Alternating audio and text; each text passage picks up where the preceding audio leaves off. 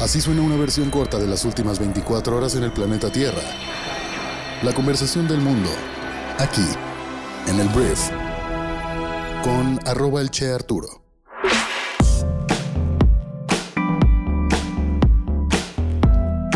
Hola, muy buenos días, bienvenidas, bienvenidos a esto que es el brief para este miércoles 30 de marzo.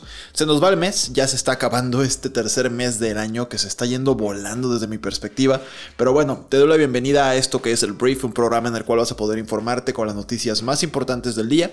Yo soy Arturo Salazar, tu anfitrión y uno de los fundadores de Brief y te agradezco que estés aquí y vamos a comenzar con esto que es el brief. Vamos a empezar hablando de las noticias nacionales mexicanas, un poco de política, principalmente de política.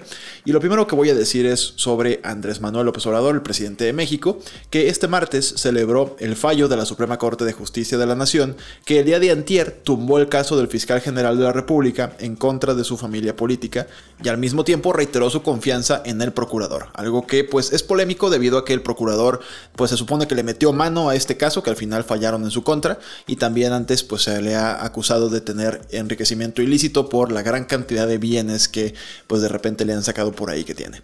Entonces, bueno, em, la decisión del máximo tribunal de México, pues sí, como ya te lo dije, supone una derrota judicial en contra de Alejandro Gertz Manero, una de las figuras más prominentes de la 4T y uno de los hombres más fuertes del presidente. Sin embargo, AMLO aseguró durante su conferencia que la resolución le parece una buena noticia porque demuestra la independencia entre poderes. Andrés Manuel, como no, aprovechó para hablar de los tiempos de antes, los malos tiempos de antes, y dijo que ya no es el tiempo de antes. Ya el presidente no da línea para beneficiar o para perjudicar a nadie. En este caso, porque la corte no quiere, güey. No creo que no quieras ahí influenciar algunas cosas por ahí, como los temas del tren Maya y otros detalles que no han fallado a tu favor. Pero bueno. Eh, no se fabrican delitos, dice Andrés Manuel, no se protege a influyentes, ha agregado. Celebro que se haya tomado esa decisión por la Corte y creo que es la mejor manera de enfrentar las controversias, los conflictos, los problemas, el que nos ajustemos al marco legal y que prevalezca un auténtico, un verdadero Estado de Derecho. Ahora hay independencia, hay autonomía, no se simula. El Ejecutivo no es el poder de los poderes y esto es el cambio. Y qué bueno que se resuelvan todos estos casos por la vía legal. Fue lo que aunó el presidente. Al final todo esto estaba por debajo del agua. Yo no sé si Andrés Manuel tuviera esta postura si no hubieran salido los audios que precisamente ventilaron al, fiscal y de todos los, se supone, tratos que ya tenía con algunos ministros de la corte. Entonces, bueno, al final Andrés Manuel dice que ahora sí hay independencia, pero yo siento que las circunstancias lo llevaron a este punto, no tanto el hecho de que su gobierno lo esté impulsando. Hablemos del INE porque el Instituto Nacional Electoral el día de ayer ordenó a 13 gobernadores de Morena y aliados que bajen sus tweets por representar propaganda en época de veda electoral. La Comisión de Quejas y Denuncias del INE em, ordenó a estos 13 gobernadores, entre los que están eh, todos los morenistas, principalmente 11 gobernadoras y gobernadores morenistas como Claudia Sheinbaum de la Ciudad de México, Marina del Pilar Ávila de Baja California, Víctor Castro de Baja California Sur, eh, Rutilio Escandón de Chiapas, Evelyn Salgado de Guerrero, etc. Todos ellos se les está ordenando que bajen estos tweets después de que el organismo analizó una queja del movimiento ciudadano y los consejeros determinaron otorgar las medidas cautelares solicitadas al considerar que los mensajes señalados promueven acciones y logros de gobierno en la época de veda vigente por la consulta de revocación de mandato. Entonces el INE lo ordena, vamos a ver si lo cumplen. Han sido muy renuentes a, cumplir con lo que dice el INE con respecto a la propaganda de gobierno o lo que sea en tiempos de veda electoral, pero bueno, esa es la orden del INE el día de ayer en una noticia que tiene que ver con dos estados de mucha importancia en nuestro país. El día de ayer el presidente de México recibió en Palacio Nacional a los gobernadores de Nuevo León, Samuel García, y de Jalisco, Enrique Alfaro, ambos de Movimiento Ciudadano, para abordar el desabasto de agua en estas entidades. Reunión en la que el mandatario se comprometió a impulsar proyectos para atender la problemática y adelantó que se destinarán recursos para un acueducto. Si no estás en Jalisco o Nuevo León, tal vez no estés tan enterado de que tienen un desabasto muy fuerte de agua. Sobre todo en Nuevo León hay una sequía que pues incluso tiene los días contados al suministro casi casi de agua en el estado. Está habiendo recortes, algo que si estás en Ciudad de México tal vez estés un poco más adecuado, pero eso no pasaba tanto en estas dos zonas del país.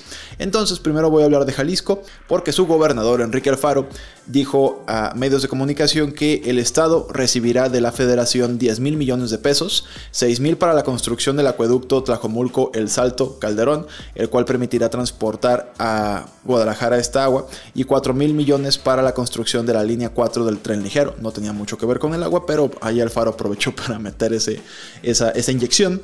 Y en el caso de Samuel García de Nuevo León, pues nada más dijo que acordaron pues trabajar en conjunto para arreglar el desabasto de agua en la entidad, un poquito más ambiguo, pero bueno, Andrés Manuel se reúne con estos dos personajes de oposición y vamos a ver si esto se resuelve, aunque la neta tiene mucho que ver con gastar menos agua que llueva, caray. Vamos a ver cómo nos va. Ahora, vamos a hablar de un tema que pues es muy importante porque tiene que ver con los 43 normalistas de Ayotzinapa que tristemente hace algunos años fueron desaparecidos y se informa según la versión oficial del gobierno de Enrique Peña Nieto que fueron asesinados. Entonces, ¿qué sucede? Que, bueno, ayer reportábamos justamente aquí que hay un grupo independiente de investigadores que señaló cómo la Marina estuvo en la escena del crimen presuntamente, según la verdad histórica, pues antes de que se empezara a reportar que había habido indicios de investigadores o indicios de que la, las autoridades mexicanas habían llegado. Entonces los padres de los normalistas se dijeron encabronados, tal cual, estoy citándolos textualmente, por darse cuenta después del reporte que te acabo de platicar que en esta administración también les han engañado. Lo que dijeron es que las 43 familias estamos enojados, más bien encabronados, porque desafortunadamente nos vieron las caras durante tres años. Fue lo que lanzó Mario González, padre de uno de los estudiantes desaparecidos. Las instituciones jugaron con nosotros, nos hicieron firmar en diciembre de 2014 un decreto presidencial en donde se comprometían a entregar toda la información que hubiese en el caso de Ayotzinapa. Y Mario todavía cuestionó cómo no estar enojado si a tres años de este gobierno salió una nueva información que debió ser entregada desde el inicio. Nada más para ponerte contexto, Antier, el grupo interdisciplinario de expertos independientes, presentó su tercer informe sobre la desaparición de los 43 normalistas, en el que reveló que el 27 de octubre del año 2014 la Marina intervino en el basurero de Cocula, actuación que quedó registrada en un video captado por un dron de la institución naval. Esto, todo esto, pues te digo, es lo que hace que estos hombres y mujeres estén muy enojados, o más bien encabronados, y pues Andrés Manuel de alguna forma había prometido que esto iba a cambiar, me acuerdo que lo recibió en cuanto fue presidente en el Palacio Nacional para pues darle, según él, una estrategia un poco más clara acerca de cómo este gobierno iba a ser distinto, pero pues al parecer los dejó morir con estas declaraciones. Hablemos de temas internacionales, quiero hablar de Estados Unidos porque ayer salió un registro de la Casa Blanca, en el cual Donaldo, el expresidente más naranja del mundo, pues tiene algunas cosas que responder. Te platico. Los registros de la Casa Blanca, que fueron entregados al Comité de la Cámara de Representantes el 6 de enero, muestran una brecha de 7 horas y 37 minutos en los registros telefónicos del presidente Trump desde ese día. La brecha indica que Donaldo puede haberse comunicado usando los teléfonos de sus asistentes, teléfonos desechables u otros canales secundarios entre las 11.17 de la mañana y las 6.54 de la tarde de ese día. Ese día, pues habló con varias personas, incluido el líder de la minoría de la Cámara de Representantes, Kevin McCarthy. Los archivos nacionales entregaron 11 páginas de registros de la Casa Blanca al comité a principios de este año. Entonces, aquí lo que se está investigando es si Donaldo realmente incitó a que la gente, sus partidarios, entraran al Capitolio y detuvieran el nombramiento oficial de Joe Biden como el ganador de las elecciones. Eso es lo que se está investigando. El hecho de que exista un lapso de 8 horas en el cual no se sabe qué hizo y cómo se comunicó el presidente, o más bien expresidente más naranja del mundo, pues va a hacer que los representantes investiguen todavía más si Donaldo pues podría tal vez enfrentar algún tipo de cargo o por lo menos mancharle la carrera para la elección del año 2024 que pues creo que está bastante cantado que Donaldo intentará volver a la Casa Blanca. Hablemos ahora de Estados Unidos y voy a hablar de hecho en este mismo bloque de todo lo que tiene que ver con Ucrania y Rusia. Empezando con Estados Unidos. El presidente de Estados Unidos Joe Biden acordó este martes con los líderes de Alemania, Olaf Scholz, Francia, Emmanuel Macron, Italia, Mario Draghi y Reino Unido, que es Boris Johnson, seguir aumentando los costos para Rusia por la invasión de Ucrania. Urgieron de igual forma a Occidente a no bajar la guardia frente a Rusia, que anunció asimismo su intención de reducir la intensidad de su ofensiva, que ahorita te platico un poco de eso. Biden se reunió por videoconferencia con estos mandatarios tras el viaje que hizo la semana pasada a Bruselas y Polonia para coordinar la estrategia de los aliados occidentales por lo que está pasando en Ucrania. La Casa Blanca informó en un breve comunicado que durante la llamada los líderes reafirmaron su determinación en seguir aumentando los costos, es decir, las sanciones económicas para Rusia por sus brutales ataques en Ucrania, así como seguir proveyendo a Ucrania con apoyo en materia de seguridad.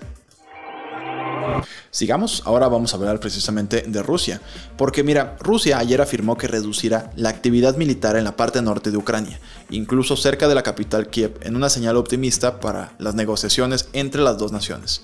Sin embargo, tanto Reino Unido como Estados Unidos, a través de su secretario de Estado, Anthony Blinken, sugirieron precaución, dado que Rusia todavía está llevando a cabo ataques terrestres y con misiles generalizados.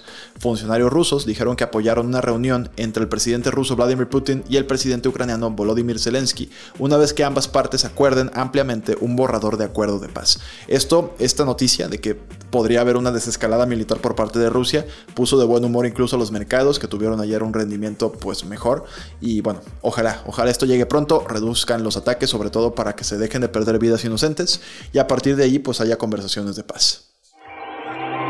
Mientras tanto, mientras esto sucedía, en un movimiento muy coordinado, cuatro países de la Unión Europea expulsaron a más de 40 diplomáticos rusos sospechosos de espionaje. Se trata de Irlanda, Bélgica, los Países Bajos y la República Checa, que emitieron órdenes de expulsión a un total de 43 empleados de la embajada el martes por la tarde. La medida sigue acciones similares tomadas por otros miembros de la Unión Europea, incluida Polonia la semana pasada. Entonces, pues para su casa a los rusos en estos países. Hablemos de COVID-19 y de vacunas porque la FDA ayer aprobó un segundo refuerzo de coronavirus para personas mayores de 50 años. Los estadounidenses en ese grupo de edad ahora pueden recibir una cuarta inyección de la vacuna Pfizer Biotech o Moderna o una tercera inyección si la primera fue la vacuna Johnson Johnson de una sola inyección. Esto ya es oficial, aunque no está muy claro si se le va a instar a todas las personas mayores de 50 años a recibir este segundo booster. Antes era una recomendación medio orden, pero ahora al parecer todavía se está decidiendo si va a ser algo que se va a hacer un poquito más coercitivo, por lo menos en discurso, o va a ser ya decisión de cada quien si se pone este booster o no. Voy a hablar de equidad de género, porque al parecer las mujeres jóvenes han cerrado en gran medida la brecha salarial de género con los hombres en las principales áreas metropolitanas de Estados Unidos, según un nuevo análisis de los datos de la Oficina del Censo en Estados Unidos. En algunas de las áreas metropolitanas más grandes, como la ciudad de Nueva York y Los Ángeles, las mujeres jóvenes ganan tanto o incluso un poco más que los hombres jóvenes. En Los Ángeles y el condado de Orange, California, los ingresos medios de las mujeres y los hombres jóvenes eran casi idénticos. En Nueva York y Washington DC, las mujeres jóvenes el 102% de lo que ganan sus homólogos masculinos, un 2% más. Y esto al final, este reporte lo que dice es que las mujeres jóvenes ahora ganan al menos tanto o más que los hombres en 22 áreas metropolitanas de Estados Unidos, según las estadísticas del el censo de por allá. Y esperamos que esto pues permee y llegue cada vez a más lugares porque es el único camino en el que podemos prosperar como civilización. Hombres y mujeres ganando lo mismo por las mismas actividades realizadas. Entonces me da gusto que en Estados Unidos esté pasando. Entiendo que en México probablemente falte mucho más, pero bueno, es un paso. Ahora vamos a hablar de más negocios y voy a hablar de PlayStation, porque ayer PlayStation, que es la consola de videojuegos de Sony, pues presentó ya la nueva versión de un servicio de suscripción de videojuegos para jugar. Se llama PlayStation Plus. Es una evolución y fusión entre los anteriores PS Plus y PS Now para dar vida a un servicio con hasta 700 juegos para descarga o incluso streaming.